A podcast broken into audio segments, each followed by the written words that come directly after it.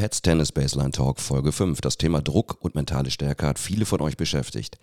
Deshalb wollen wir heute mal schauen, wie machen die Profis es? Haben sie spezielle Tools? Wenn ja, welche? Was gibt es für Möglichkeiten, dass auch Nicht-Profis davon profitieren können? Wie schaffen es die Spitzensportler auch in schwierigen Situationen Leistung zu bringen? Heute werde ich mit Dr. Roland Karlstedt sprechen, einer der renommiertesten Sportpsychologen der USA. Hi Roland, Grüße nach New York. Freue mich, freu mich, dass du dabei bist. Du arbeitest auch unter anderem mit der Harvard Medical School zusammen, mit dem McLean Hospital.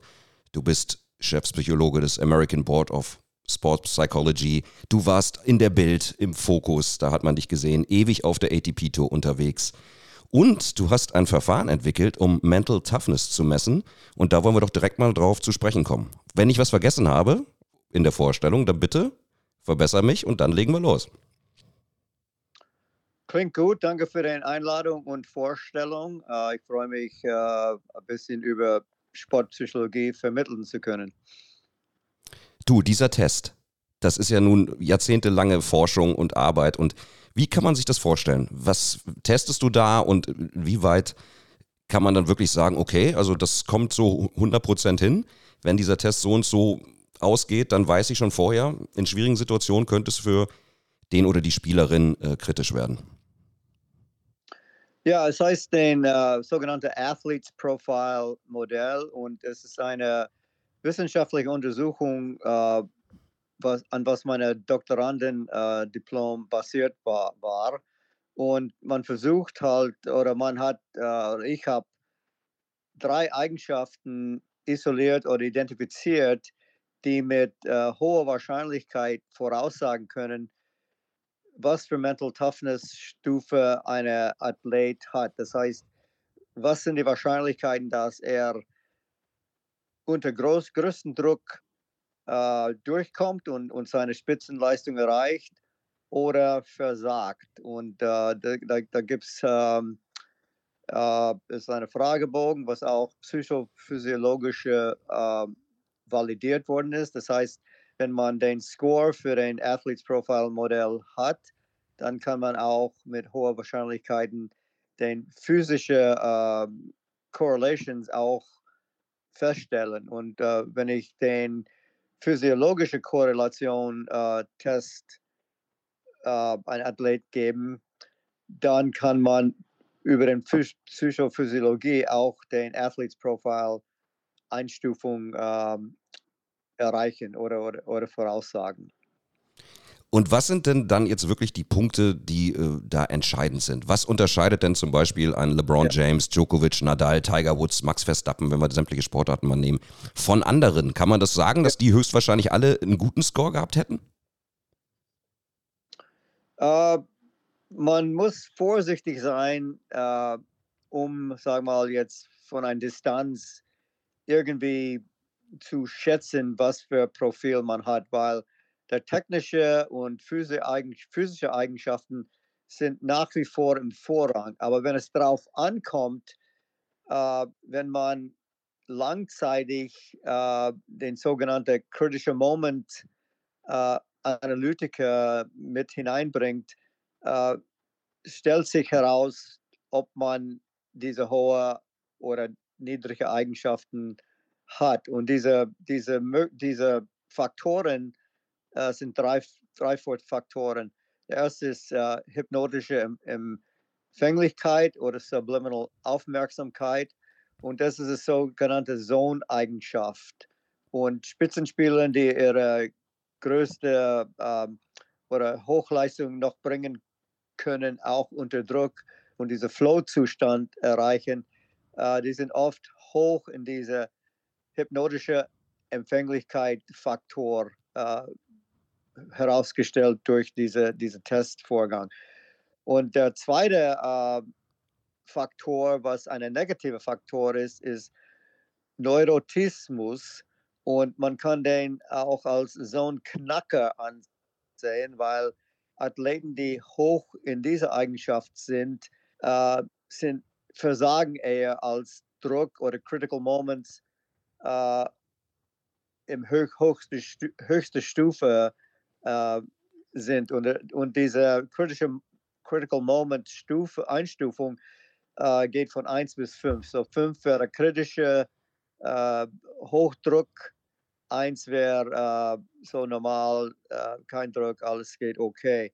Aber Neur Neurotismus äh, in Zusammenhang mit hypnotischer Empfänglichkeit äh, steuert den Druckreaktion. So das heißt, wenn, wenn man eine hohe hypnotische Empfänglichkeit hat, und auch hohe, hohe Neurotismus, dann sind die Wahrscheinlichkeiten sehr hoch, dass man beim höchsten kritischen Momentszustand versagt. Aber man kann nicht einfach jetzt jemand anschauen, äh, weil es gibt äh, Champions, die äh, den idealen Athletes Profile haben, aber es auch gibt äh, äh, Athleten, die den äh, Champions, die auch den nicht so ideale oder auch der schlechteste ähm, Athletes Profile haben, weil die technisch und physisch dominieren. Und da muss man wirklich wissenschaftlich vorgehen, bevor man jemand äh, einfach aus, der, aus den Hüfte schüttelt äh, und entscheiden, dass man, ja, der ist äh, mentally tough oder ist nicht mentally tough. Und man kann, man, das ist vielleicht verständlich, aber wenn man äh, Sachen genauer unter die Lupe nimmt, äh, äh, wird man oft äh, ein bisschen überrascht. Der, der, der, der letzte Faktor, was ich äh, äh, auch identifiziert habe, ist ein Faktor, auf Englisch heißt Repressive Coping, in Deutsch repressives Bewältigung oder sublimales Bewältigung. Und das ist eine Eigenschaft, was äh, durch Gehirnstudien äh, gezeigt, dass Leute, die hohe repressive Bewältigung besitzen, äh, die haben eine äh, unterschwellige äh, Begabung oder, oder Entwicklung, sodass die negative äh, Angst, Cognitions oder Gedanken unter, unterdrücken. Die kommen gar nicht zum Vordergrund und äh, dadurch haben die eine gewisse äh, mentale Stärke oder Mental Toughness, äh, wenn kritische Momente ähm, erscheinen. Und äh, das, äh, diese, dieser Faktor äh, stand auch, Standout, es, es war besonders in mental, mentally tough Spielern, den, den Förderer, das, eine große Förderer von Zone-Zuständen. Du, was mich jetzt immer interessieren würde, wir kennen es ja, wenn wir Nadal spielen sehen, Djokovic, Alcaraz. Schaffen, können die diese Zone auch auf Knopfdruck auslösen? Geht das? Weil man kennt es ja, man kennt es ja, wenn man selbst spielt und auf einmal läuft das wie in einem Guss, man hat die sogenannte Zone. Aber können diese Leute wirklich sich da reindenken und die abrufen oder passiert das genauso automatisch wie bei uns allen anderen auch? Ja, äh, erstaunlicherweise, die, die wirklich, äh, die, die Spitzenspieler wie, wie, wie Djokovic, Alcaraz, wie du genannt hast, äh, im Basketball ähm, äh, gibt es auch Beispiele und in jeder Sportart gibt es Leute, die, die schaffen es einfach, die kritischen Moments zu, zu bewältigen. Aber der, der Vorgang, der innere Vorgang in solche Leute, äh, es, ist, es ist alles unterschwellig und unterbewusst. Und äh, die Angstzustände oder eine äh, Gedanke, dass ich das nicht schaffe oder ich verhau den nächsten Aufschlag, solche Gedanken, was in einer, sagen wir mal, Mensch, der den schlechtesten Athletes Profile haben, äh, die kommen gar nicht zustande. Das, die, die, das, das, und wenn man selbst nicht diese Mental Toughness als Athlet erlebt hat, das ist schwer vorzustellen, weil äh, dieses sogenannte Choking-Phänomen äh, stammt aus diesem Zusammenhang mit hoher hypnotischer Empfänglichkeit und Neurotismus. Und dadurch kann man diese Eigenschaft, diese hypnotische Empfänglichkeit, Eigenschaft bringt eigentlich in diesen Zone-Bereich hinein. Aber wenn man gleichzeitig hoch in Neurotismus ist, dann äh, verinnerlicht man sich und denkt äh, oder wird trifft man halt diese, auf Englisch sagen wir, negative intrusive thoughts, so negative Gedanken, äh, die, die kann man nicht weg, wegschieben und, und man entwickelt diese Tendenzen äh, von Kindheit bis man halt erwachsen ist. Und diese Tendenzen äh, e, entscheiden oder zeigen, wie man mit, mit Stress im Leben umgeht, aber sportspezifisch, ob man äh, mentally tough ist oder äh, äh, eine Choker ist, das heißt jemand, der versagt, wenn Critical Moments äh, hochkommen.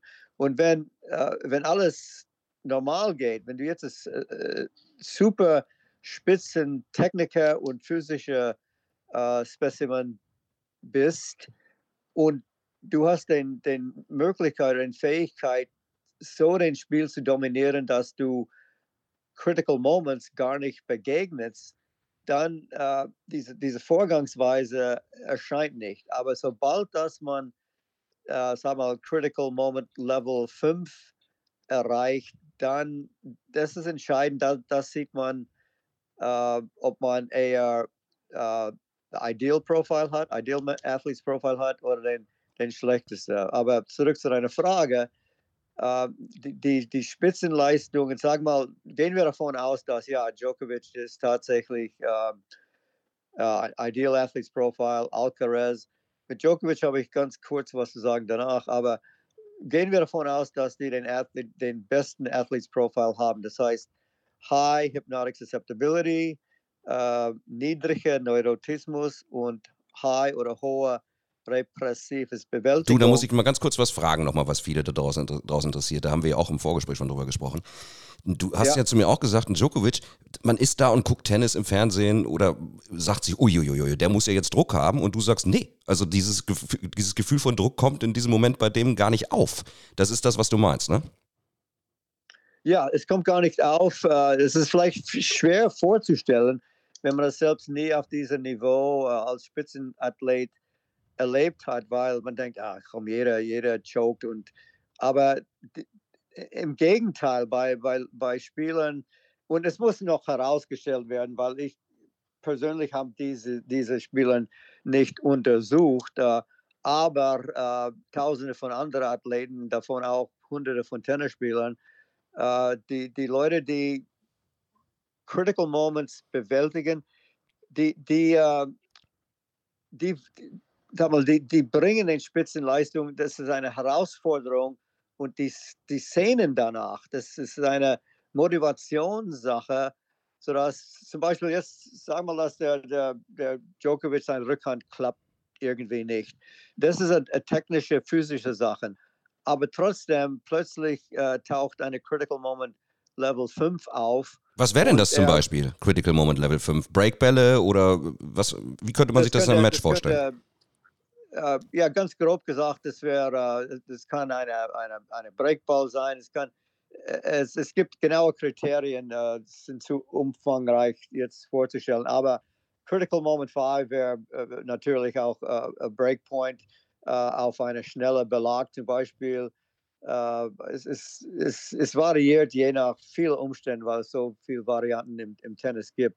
Aber wenn man diese Critical Moment 5 Bälle oder, oder Punkten ständig bewältigt, das stellt sich dann heraus statistisch, dass die, das ist der objektive äh, Messung der, äh, der Mental Toughness, so the Criticality Level, die man, die man meistert. Und, und Leute, die das regelmäßig, äh, sagen wir mal, 80, 90 Prozent der Zeit äh, solche Situationen bewältigen können. Tennis ist auch ein bisschen schwer, weil du bist auch abhängig von deiner Gegners äh, äh, Reaktion und, und, und Schläge. So du kannst mentally tough sein und äh, du kommst gegen jemanden, der mit 220 äh, First Served äh, schmettert.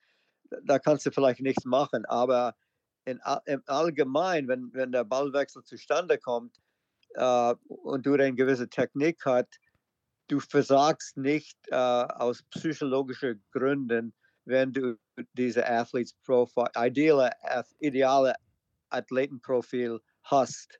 Und, das, äh, und deswegen ist es sehr äh, erleuchtet, erleuchtet, es erleuchtet, ähm, oder wenn man Athleten bewertet. Äh, man soll das im, im, im Bild hineinbringen und äh, wir versuchen so viele Athleten wie möglich äh, zu messen, besonders jetzt im, im Baseballbereich. Da haben wir auch sehr viel Forschung gemacht. Ähm, und es, äh, es, es geht weit hinaus über Anecdotes. Äh, Anecdote? Ja. Mhm. Gibt, ja.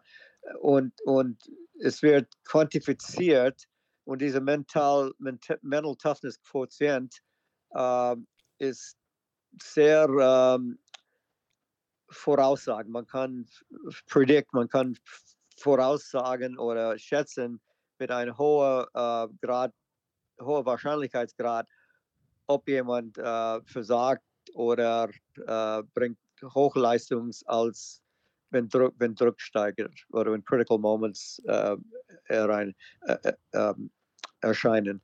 Aber da gibt es mal eine äh, Frage, du, die muss ich dir mal kurz stellen. Ähm, ja. Äh, ich kenne so viele Spieler und Spielerinnen, die jetzt im normalen mhm. Bereich spielen, die auf den Platz gehen und schon, wie du sagst, äh, die gehen auf den Platz mit Stufe 4 oder 5.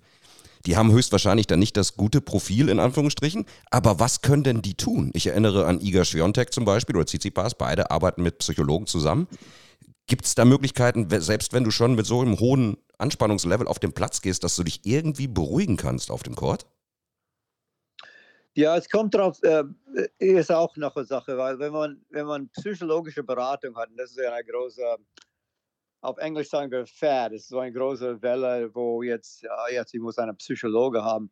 Aber leider ist der, äh, der Fach Sportpsychologie äh, nicht, das, nicht als wissenschaftlich, äh, als es sein sollte im Vergleich zu vielen anderen körperlichen äh, Disziplinen. Äh, und so diese, diese sag mal, Gedanken, dass man kognitiv jemand in einen Zustand bringt, dass er über eine ganze Match äh, kritische Situationen bewältigt oder sich beruhigt das sind alle solche Schlagwörter, die nichts, äh, nicht viel aussagen. Und sobald dass man zum Beispiel im kognitive, äh, eine kognitive Methode wäre zum Beispiel Visualization. Und das ist der meist verbrauchte äh, oder angewandte Methode, um ein Athlet äh, in so eine beruhigte fokussierter Zustand zu bringen. Das heißt, was genau? Aber, was machen die dann?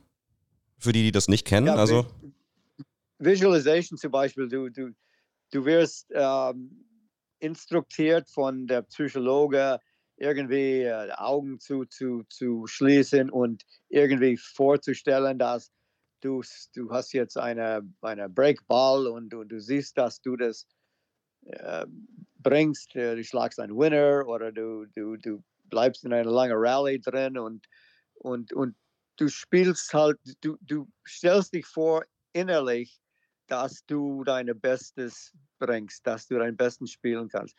Und das ist äh, von meinen Untersuchungen, äh, das ist eine, ja, ich sage es ganz krass, das ist, ist eine, eine, eine zum Teil Quatsch, weil es geht um, was passiert während der sogenannten Pre-Action-Phase. Das heißt, vor jedem Punkt in Tennis äh, gibt es eine Pre-Action. Das heißt, vor der Anfang von Action gibt es gewisse äh, Gehirn, Mind, Body oder Gehirn-Herz-Vorgänge, die man dokumentiert hat.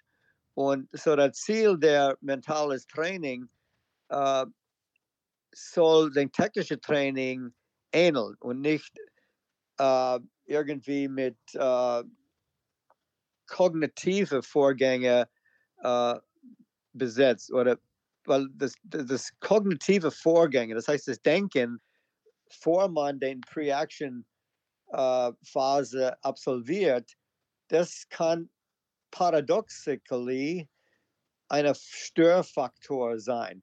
Aber es hat sich etabliert, ja, Visualization, so visualize und dieser Visualization-Prozess ist mit Gedanken verbunden und auch, auch Images oder, oder was man halt verinnerlicht und was man sieht.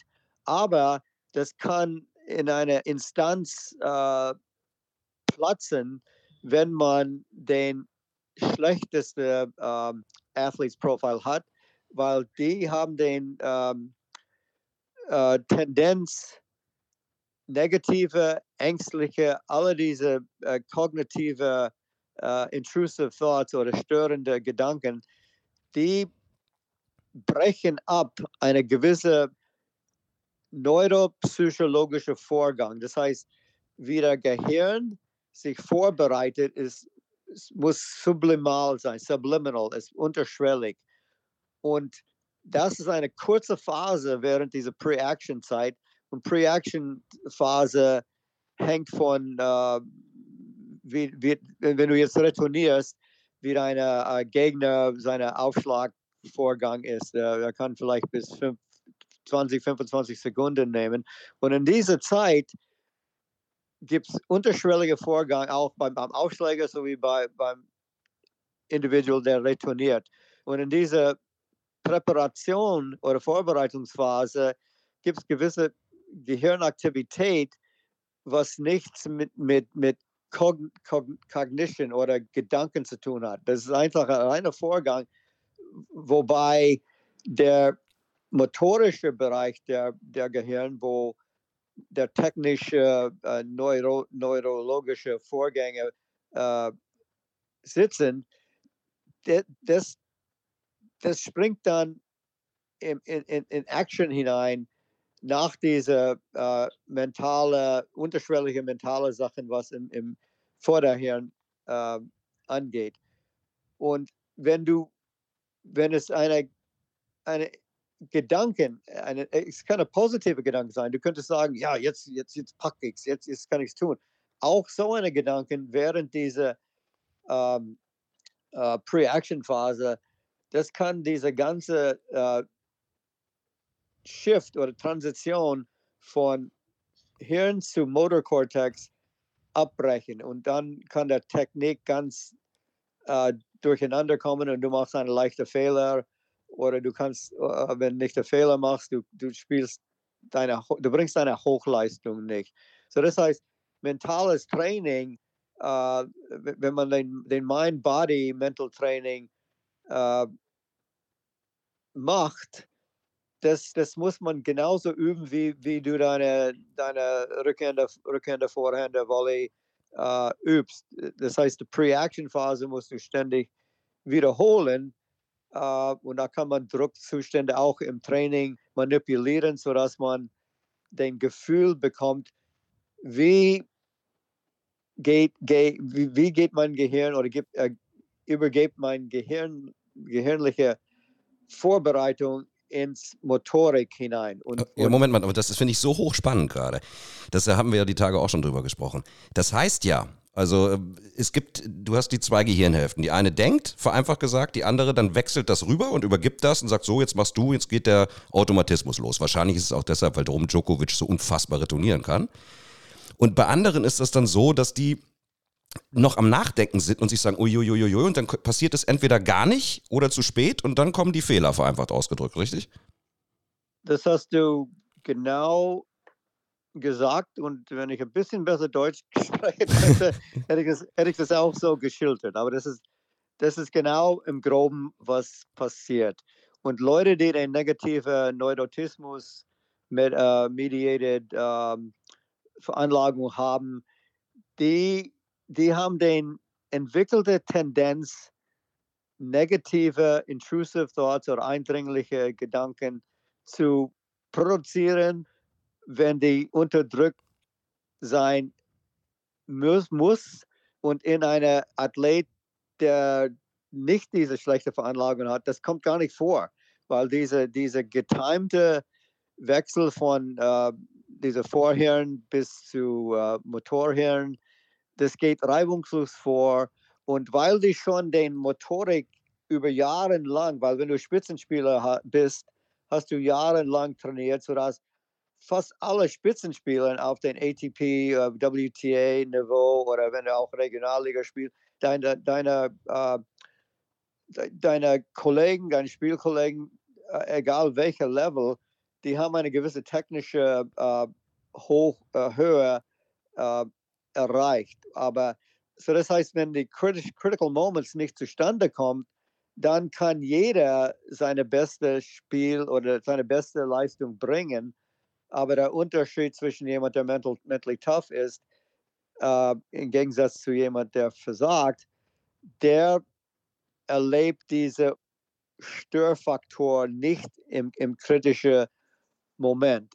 Aber wenn du jetzt so unglaublich gut bist als Techniker und ein, ein, ein Physikspieler, du kannst gleich eine äh, Three Breakpoint Defizit wettmachen, weil du äh, 220 Aufschlag hast.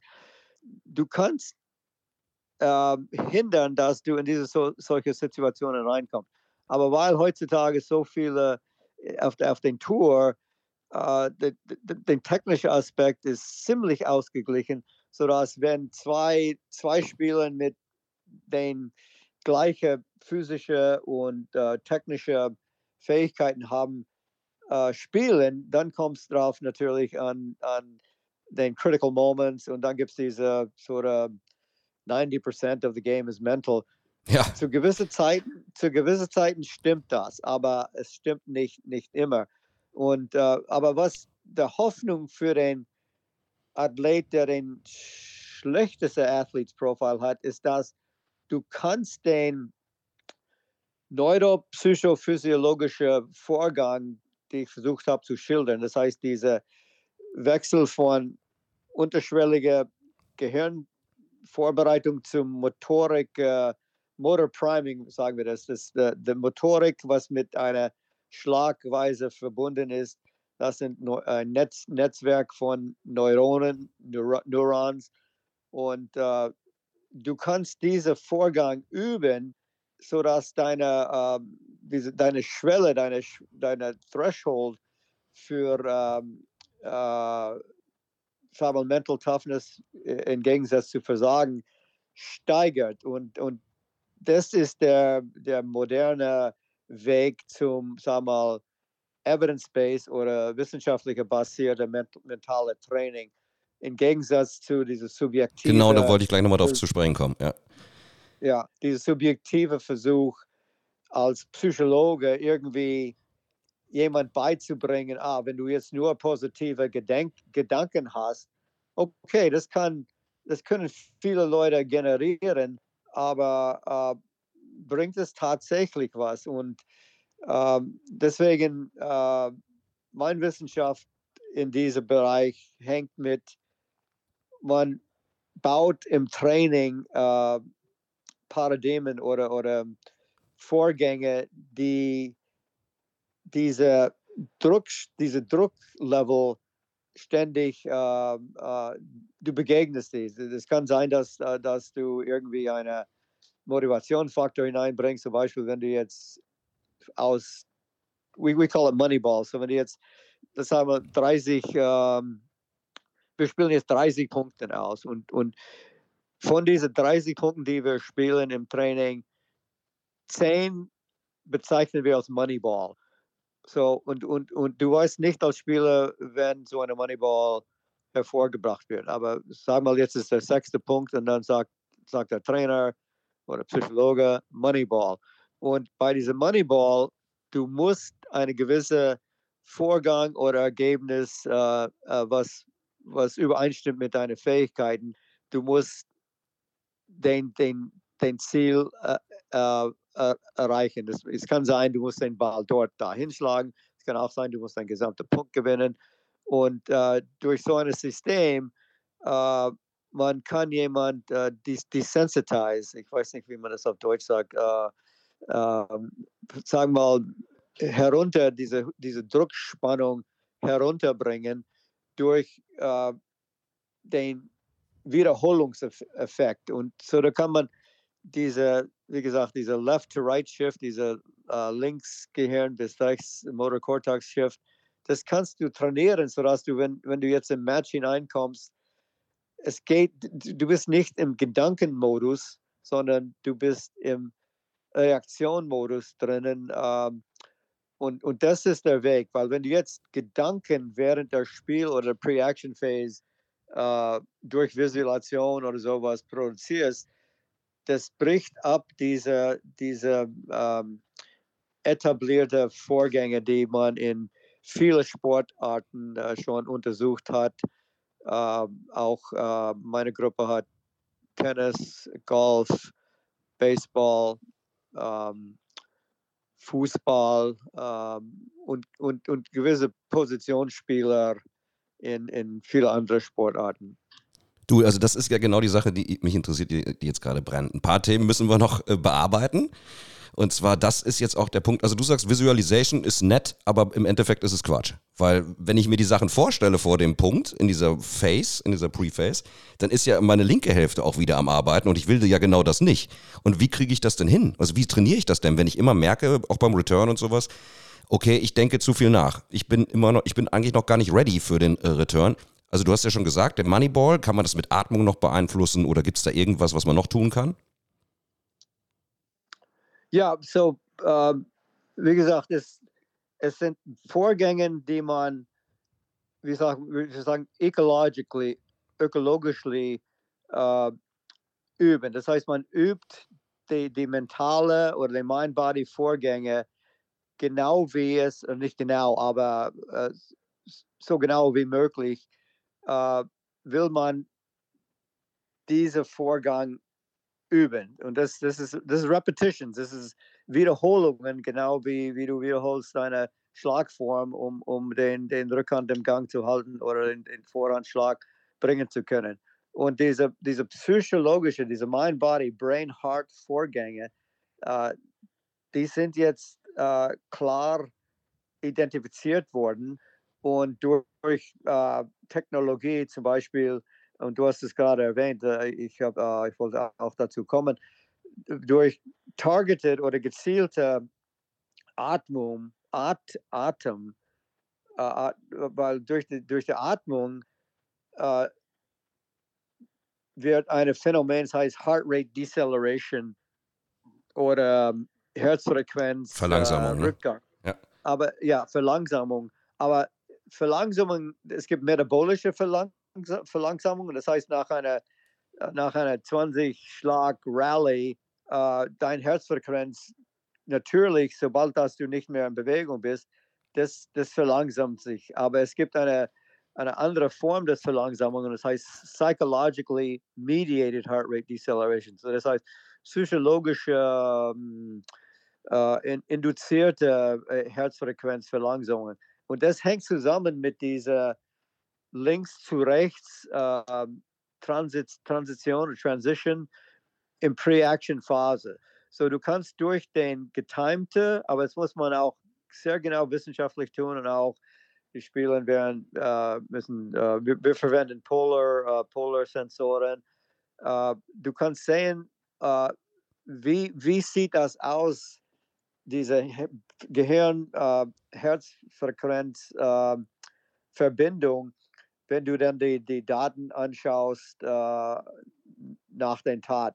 Und dadurch kann man objektiv sehen, zum Beispiel, jetzt sagen wir mal, du spielst 30 Punkte und von diesen 30 Punkten gibt es vier Moneybälle. Und der, der Spieler, der während dieser Moneyball-Phase versagt und nicht den Aufgabe erfüllt, ist hochwahrscheinlich, dass diese Herzfrequenzverlangsamung und die psychologische äh, Herzfrequenzverlangsamen ähm, nicht, nicht, nicht sehbar ist.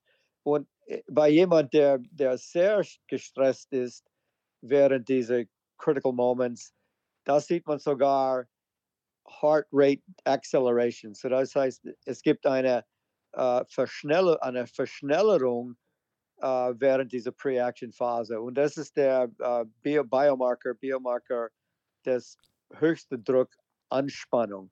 Und, und das kann man dann äh, trainieren durch diese, it's, it's called, it's, it's exposure. Uh, das ist genauso, wenn du eine Phobie hast, uh, du hast Angst, uh, in einem eine Hochhaus zu sein oder zu fliegen. Da gibt es gewisse Methoden, um diese, diese Hyperreaktivität zu, ähm, im Griff zu bekommen. Aber im Tennisbereich oder anderen Sportartenbereich ist es sehr spezifisch und es kommt darauf an, was passiert in Pre-Action-Phase. Und Leute, die den schlechtesten Athletes-Profil sind hoch, äh, ist hochwahrscheinlich, dass die dieser Vorgang, dieser neuropsychophysiologische Vorgang, das, das ist nicht, das kommt nicht vor und, und da, sind die, da liegen die Störungen. Und äh, zwei Fragen habe ich noch.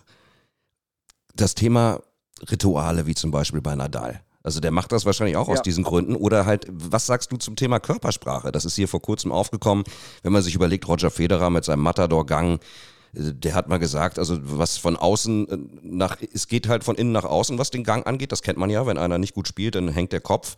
Man kann das aber auch umgekehrt beeinflussen. Stimmt das? Also, dass man, wenn man positiv weiter aufrecht geht, dass das auch die Psyche beeinflusst? Da habe ich eine interessante Anekdote von den Australian Open, glaube ich, äh, war Mitte der 90er Jahre. Da hat Boris Becker gegen John McEnroe gespielt und ich habe jede, ich habe äh, Kriterien entwickelt für Body Language. Wie, wie, wie beurteilt man Body Language? Von äh, den minimalsten Body Language vor oder nach einem Punkt zu den gravierendsten, wo man äh, ausrastet, äh, schmeißt den Schläger oder wie Nadal jetzt der, oder jemand, der läuft rum, Shoulders up, Kopf hoch und da kam nichts raus. Body Language ist kein Predictor, kein re reliable oder ein zuverlässiger äh, Predictor oder Voraussage, äh, was passiert beim nächsten Punkt. Das ist auch eine Anekdote innerhalb der Sportpsychologie, der sich etabliert hat. Und es gibt auch Methoden, die, die dann sagen, okay, wenn du das, ja, lass deinen lass dein Kopf nicht hängen. Das sind, das alles sind Veranlagungen. Und Nadal entwickelt diese Veranlagung, weil er erstens äh, wahrscheinlich, du kannst aber auch niedrig in hypnotische Empfänglichkeit sein. Der, der kritische Faktor in, in dieser Abbrechung von dieser uh, Critical Moment Hochleistung ist dieser Neu Neurotismus-Faktor. Man könnte sagen, okay, ja, der, der Dahl ist, der ist total Neurotiker, weil er alle, alle diese, diese Dings tut, vor er ähm, aufschlägt und vor er beim, beim Seitenwechsel ja, du, das geht ja, ich, ich, du weißt es ja, ich habe es auch schon gesehen. Wenn der in den Katakomben ja. steht vor einem Match, der Gegner steht da und Nadal hüpft da rum wie ein Flummi und da kriegst du richtig Angst. Also der pusht sich, das ist unvorstellbar. Es geht in den Katakomben los und dann geht das ja auf den Platz. Wir kennen es alle, die Sachen, die er da macht, sei es die Wasserflaschen ja. stellen oder so. Also du, das wird genau das sein, wie du es gerade gesagt hast, gehe ich mal von aus, oder? Ja, ich meine, Rituelle, die, die, die entwickelt man aber äh, die sind entwickelt als eine Funktion deiner gesamten Persönlichkeit. Und wenn man das wirklich testen möchte, dann würdest du sagen, ich meine, man kann das nicht mit Profispielern sagen und sagen, Nadal, okay, heute, heute machst du nicht alle diese blöden Sachen. Und äh, ich würde sagen, wenn du, wenn du seine Flaschen absichtlich äh, kickst oder, oder wegtust äh, und, und du, du befehlst ihm, dass er das irgendwas nicht tun kann, zum Beispiel er kann seine Hose nicht aus den äh, Arschbereich äh, äh, tun. Du weißt, was ich meine. Äh, wenn, wenn, du, wenn du das kontrollieren könntest, äh, wissenschaftlich, würde ich, ich meine, ich, ich wette, ich, wenn ich wetten, ich würde sagen, er wird trotzdem gewinnen, weil du, was wichtiger ist. Ich habe es tatsächlich passiert, mal, du, das fällt mir dazu gerade ein, ich habe es mal kommentiert, ein Match von Nadal. Da ist einer hin und hat ihm die Fla Wasserflaschen tatsächlich weggetreten und er wollte aufschlagen, ja, und er wollte aufschlagen und ist dann, hat das gesehen, ist dahin, hat die wieder hingestellt und das Ergebnis war, dass er noch einen Gang hochgeschaltet hat. Was, was war das Ergebnis? Das Ergebnis war, dass er noch stärker gespielt hat als vorher. Ja, okay. Aber das sind alle, das sind alle Anekdoten, weil äh, auch wenn er das, das gemacht hat, bei ihm stimmt, stimmt es während dieser Pre-Action-Phase. Und du, kannst, du könntest argumentieren, okay, alles, was man tut, äh, was den, äh, diese Pre-Action, äh, Mind-Body-Vorgang fördert, äh, ist wichtig oder ist nötig. Und äh, meine Forschung sagt, das ist, das ist nicht nötig. Natürlich würde man nicht absichtlich jemand äh, stören auf diese Art und Weise, aber wenn man es tun, sagen wir man tut das jedes, jedes Mal und, äh, und, und er, er kann, ja, ich meine, das kann man nicht äh, wissenschaftlich aufstellen, aber seine, seine Pre-Action-Phases sind wahrscheinlich, ähm, da kommt es drauf an. Und auch wenn er diese Störfaktoren auch gemerkt, bemerkt, auf, auf der anderen Seite könnte man sagen, er war immer äh, so dominierend im technischen und physischen Bereich. Vielleicht hat er sogar äh, tatsächlich eine äh, schlechte oder, oder neutrale Athletes Profile und nicht der, der ähm, ideale äh, Athletes Profile. So das, das, das, das kann durchaus sein. Das kann, es könnte ein Beispiel sein, dass er, er einer von diesen Champions sind, die einfach so überragend und dominierend sind, äh, wegen technischer Begabung und ich meine, der hat ein neues Spiel eingeleitet, was man auf Sand kaum vorher gesehen, aber heutzutage gibt es noch mehr Power Tennisplayer auf, auf Sand.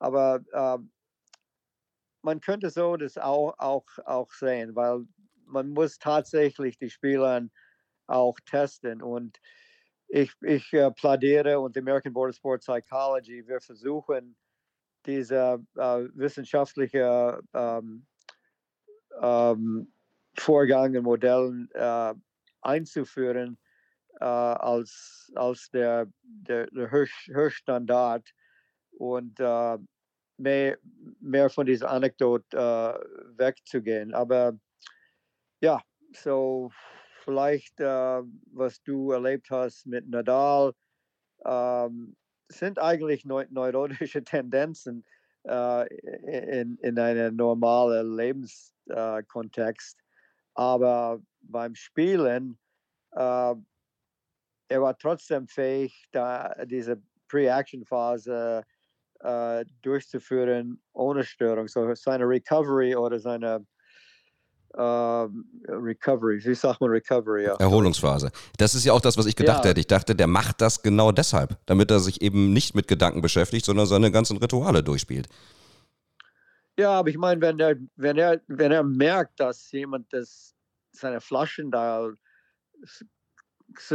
gestört, gestört hat, war das während der, der, der Aufschlagphase? War er schon am Platz? Er wollte ja, ja. Mhm. Und dann ja, wer hat das getan? Weiß ich jetzt nicht mehr. Ich weiß nicht, irgendein anderer Spieler. Das war aber mehr so Jux. Ne? Aber das hat Nadal, wie gesagt, nicht gestört. Er hat dann seine Systeme trotzdem wieder hochgefahren, seine Rituale durchgegangen und hat dann gewonnen. Mich hatte nur interessiert, ob diese Rituale, wie zum Beispiel manche Spieler, die nicht auf Linien treten, ob das irgendwie diese Pre-Action-Phase dann wirklich ähm, ja, positiv gegenübersteht. Oder ob das, wie du ja sagst, das ist alles egal. Am Ende des Tages spielt es keine Rolle ich, ich glaube, es gibt so viel Anekdote und auf Englisch auch Superstition. Was ist Superstition? Genau, Aberglaube.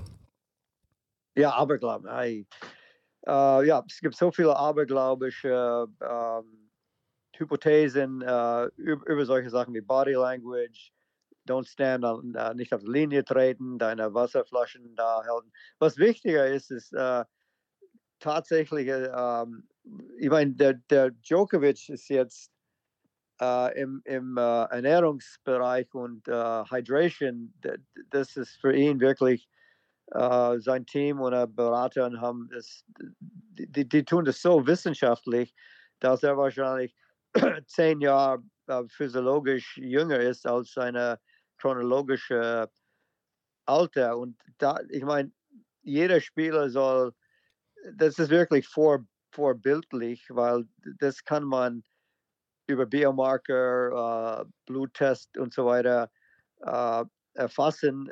Und äh, das, ist, das hängt klar zusammen mit der Fähigkeit, äh, hohe Physiolo physiologische Leistungen, Ausdauer bringen zu können. So, so da, da soll man, das soll man mehr, mehr Attention oder, oder Fokus äh, widmen als diese anecdotal Aberglaubung, äh, aberglaubische äh, Sachen. Aber mit, mit Nadal, äh, ich, ich, ich denke eher, dass er eine so über, überragende Spielweise gehabt hat während seiner äh, besten Zeiten, dass die Störfaktoren sind, sind sekundär. Und, äh, aber wie gesagt, wenn, wenn, wenn man es tatsächlich über ein ganze Match äh, tut, per eine, eine wissenschaftliche Kriterien, es hat, ich meine, es war auch nur ein Match zwischen, äh, äh, dass ich das getan habe beim Australian Open. Aber es war interessant, weil äh, McEnroe flippte da aus und äh, du kannst, der, der hätte einen Schläger schmeißen kann, zerschmettern kann und dann äh, den nächsten Punkt verli verlieren oder gewinnen. Das hat sich so, so gewechselt. Uh, okay, einmal gewinne ich nach uh, einem Ausraster, uh, aber trotzdem halte ich meinen Kopf hoch und dann verliere ich den Punkt. Und ähm, ja, das, das sind, äh, sagen wir Conversations Stuff. Das kann man darüber reden, aber es ist ein bisschen Spekulation. Du, Roland, es war mir eine Freude, mit dir heute dieses Gespräch zu führen. Wir müssen zum Ende kommen. Wir haben viel gelernt und ich bedanke mich wirklich recht herzlich, dass du dir die Zeit genommen hast, uns hier heute mal ein bisschen aufzuklären, wie Sportpsychologie eigentlich, wie du es ja sagst, richtig funktionieren sollte. Und vielleicht ist ja der ein oder andere, der da jetzt echt Blut geleckt hat. Meine Pleasure und ich hoffe, bald äh, wieder nach Deutschland kommen zu können und äh, dich mal zu treffen und wieder die alten Zeiten, äh, die äh, wirklich ein hoher Punkt meiner Leben war, äh, wieder erleben können. So dass, ja, vielen Dank für die Einladung und übrigens Zuhörer können gern mit mir Kontakt aufnehmen und wir haben diese, was, was ich, was wir erwähnt haben, kam aus meinem meine Buch Evidence-Based Applied Sport Psychology und das uh, ist in Deutsch übersetzt worden. So dieser Athletes Model Aspekt und uh, diese Herzfrequenz, Dezeleration. Uh, wenn jemand weiter Interesse hat, schicke ich das gern zu. Okay, perfekt. Dann bedanke ich mich und ich hoffe, ihr hattet auch ein bisschen Spaß. Bis zum nächsten Mal. Ich danke dir. Okay, Patrick, ich danke dir. Danke.